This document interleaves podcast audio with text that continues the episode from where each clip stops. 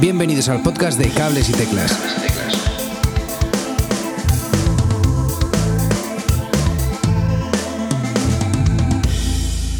Hola, mi nombre es Edu Herrera, gracias por escuchar Cables y Teclas un día más. Eh, recientemente, y si me seguís en redes os habréis dado cuenta, he adquirido un ratón que ha cambiado por completo el concepto que tenía del, ratón de ordenador. Eh, para mí era algo simplemente para moverse, entre comillas, eh, dentro del ordenador, pero el Logitech MX Master 3 va mucho más allá, dándonos nuevas formas de interactuar y cumpliendo necesidades que ni sabíamos que existían. Antes de nada, comentaros que Logitech no me ha patrocinado este episodio y solo quiero daros esta recomendación de un producto que nos puede ser útil a todos, yo creo. Eh, si pasamos muchas horas delante del ordenador, sobre todo. Además, eh, seguramente subiré este podcast a YouTube enseñando un poco más eh, mientras hago un unboxing y algunas tomas del, producto. Si lo estás viendo directamente en YouTube, que sepas que te puedes suscribir al podcast en cualquier plataforma. Logitech MX Master es el ratón de referencia de la marca. El lanzamiento ha sido conjuntamente con el MX Keys, que es un teclado también interesante. Pero en esta ocasión nos vamos a centrar en el, ratón. Es la tercera versión de este ratón y el diseño no ha cambiado mucho. Aún así os diré que tiene un aspecto robusto y es muy cómodo, increíblemente cómodo diría. Puede trabajar, eh, puedes trabajar con él durante horas que notarás tu muñeca súper cómoda con él. He tenido ratones verticales eh, mucho tiempo por problemas en la muñeca y tenía cierto miedo de que al coger este notase algún dolor, alguna molestia. Y nada más lejos. Eh, importante mencionar que es un ratón para utilizarlo con la mano derecha. Lo siento, zurdos del mundo, pero Logitech en este, en este caso no ha pensado en vosotros. Eh, nada más abrir la caja, notamos eh, que, está muy preparado para no sufrir con el transporte. Cada pieza está en su lugar cómodo, con un color negro predominante. Se incluye un manual de instrucciones y un cable USB tipo C a USB tipo A para cargar el, ratón. Y el dongle de conexión directa para no usarlo por Bluetooth. Luego me extenderé un poquillo más con todo esto. Empecemos hablando del diseño eh, del ratón. Tiene un recubrimiento gomoso y suave por prácticamente todo el lado superior. Es súper agradable. Eh, y ayuda mucho a que encaje en la mano. Los botones eh, son todos de plástico, mm, bueno, cinco de ellos son de plástico. Hay un sexto botón que queda debajo de esta parte gomosa y además está el que funciona apretando la rueda del, scroll principal. Sí, eh, hay siete botones en total. Pero no te agobies, que son, son muy fáciles de entender, configurables al 100% y si no los quieres, no los usas, pero no sé, creo que son todos prácticos. Em, además tiene dos ruedas de scroll eh, fabricadas en acero, una en el lugar habitual y otra en el pulgar, eh, para usar de forma horizontal o vertical, o vertical según lo necesites. Muy, muy útil. La rueda principal tiene un mecanismo de freno mediante imanes que te permite ir línea a línea o darle un buen empujón con el índice para pasar un montón de líneas de forma casi infinita eh, para parar donde tú quieras. Así explicado es un poco raro, pero, pero en, cuanto, en cuanto veáis imágenes lo vais a entender perfectamente. Esto es muy útil cuando estás leyendo un artículo muy largo y quieres ir directamente a una parte concreta. Eh, además, eh, no sé, te permite, te permite verlo mientras pasas. Entonces tú cortas el momento del, del movimiento donde tú quieras. Es bastante guay uno de los botones que se utiliza por defecto para, activar o desactivar este freno magnético está justo debajo de estas ruedas. El Logitech eh, lo ha llamado Max Speed eh, o mm, de velocidad magnética o algo así, muy curioso, y yo no lo había visto en ningún otro ratón, la verdad.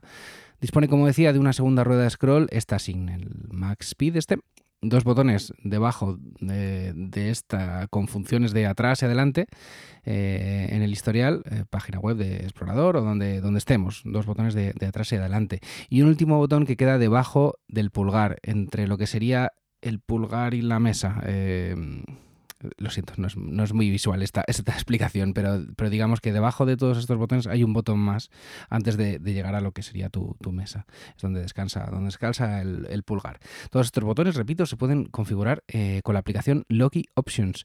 Eh, esto os lo explicaré un poquito más adelante es capaz de, manejarse casi en cualquier superficie. Yo lo he hecho incluso en una mesa de cristal y se controla sin problemas. Esto ocurre gracias a un sensor eh, que han llamado Darkfield de 4000 dpi.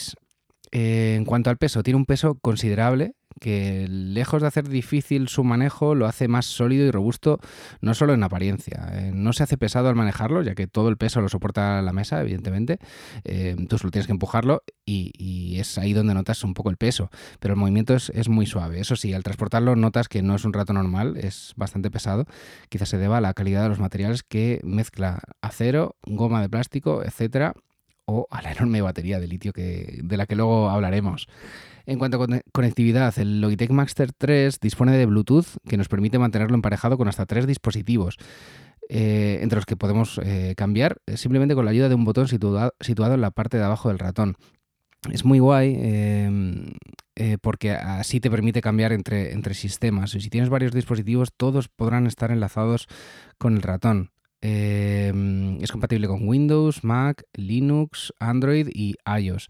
También aquí eh, incluirá, em, encontrarás perdón, el, botón de encendido y apagado del ratón. ¿Y mm, qué más? ¿Qué más? Incluye un adaptador universal eh, por si nuestro ordenador no tiene Bluetooth o por si mm, nos resulta más cómodo emparejarlo de esta manera. Para que os hagáis la idea, eh, yo intercambio mucho entre mi ordenador personal y el ordenador del trabajo mediante un hub donde conecto ahí teclado, ratón y qué sé, un disco duro y cosas así. Y, tengo ahí ese dongle, entonces no tengo que cambiar cuando dejo de trabajar con el ordenador del, curro, eh, no tengo que cambiar de, todos los aparatos, ni cambiar el Bluetooth, ni nada de esto, simplemente cambio el hub. Eh, pero también sé que mediante este selector de dispositivos me podré conectar al iPad, por ejemplo, o a un ordenador portátil. Está, está muy guay esta, esta función. Más cositas respecto a la configuración. Eh, eh, Logitech ha hecho una maravilla de aplicación para configurar el ratón.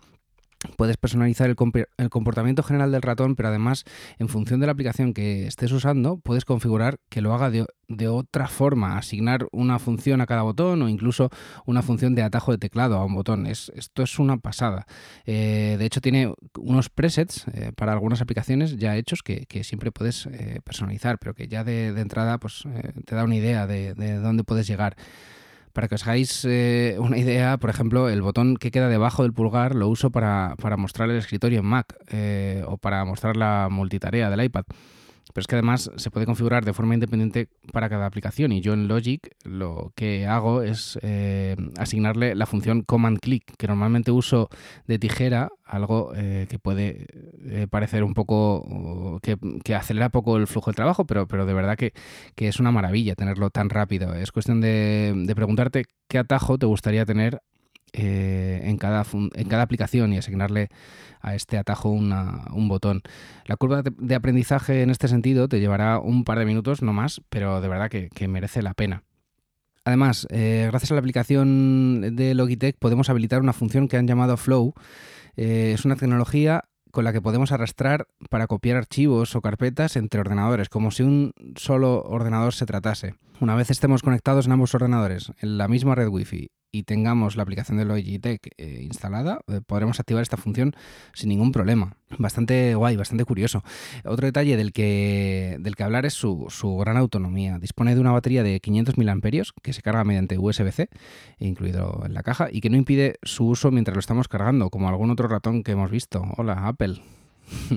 El fabricante indica que, que, con un minuto de carga podemos eh, usarlo para tres horas de uso. Eh, mientras que una carga del 100% garantiza unos 70 días. Es fácil que te pueda durar entre 3 y 6 meses entre, entre una carga y otra. He querido compararlo con, ratones eh, de un rango de precios parecido, pero me he encontrado con que la mayoría de los ratones están orientados al mundo del gaming y este, sinceramente, es que no es para, no es para gaming. Eh, la gente que se, lo, que se lo ha comprado con este objetivo y se ha llevado una mala sorpresa, una sorpresa negativa, por así decirlo, eh, evidentemente es que no es un ratón para gaming, es un ratón hecho para trabajar. Su robustez quizá lo haga, lo haga demasiado pesado para movimientos rápidos y pese a tener una muy buena precisión, creo que, que este no es su mercado. Seguramente su rival más directo, eh, después de ver un montón, sea el Magic Mouse de, Apple, que está como también orientado muy, mucho al, diseño y a la creación de contenido en, ordenador. Es un ratón muy diferente y habrá quien prefiera el diseño plano y los gestos del Magic Mouse y quien prefiera la ergonomía y posibilidades de configuración del, MX Master. Pero claro, para gustos, los ratones.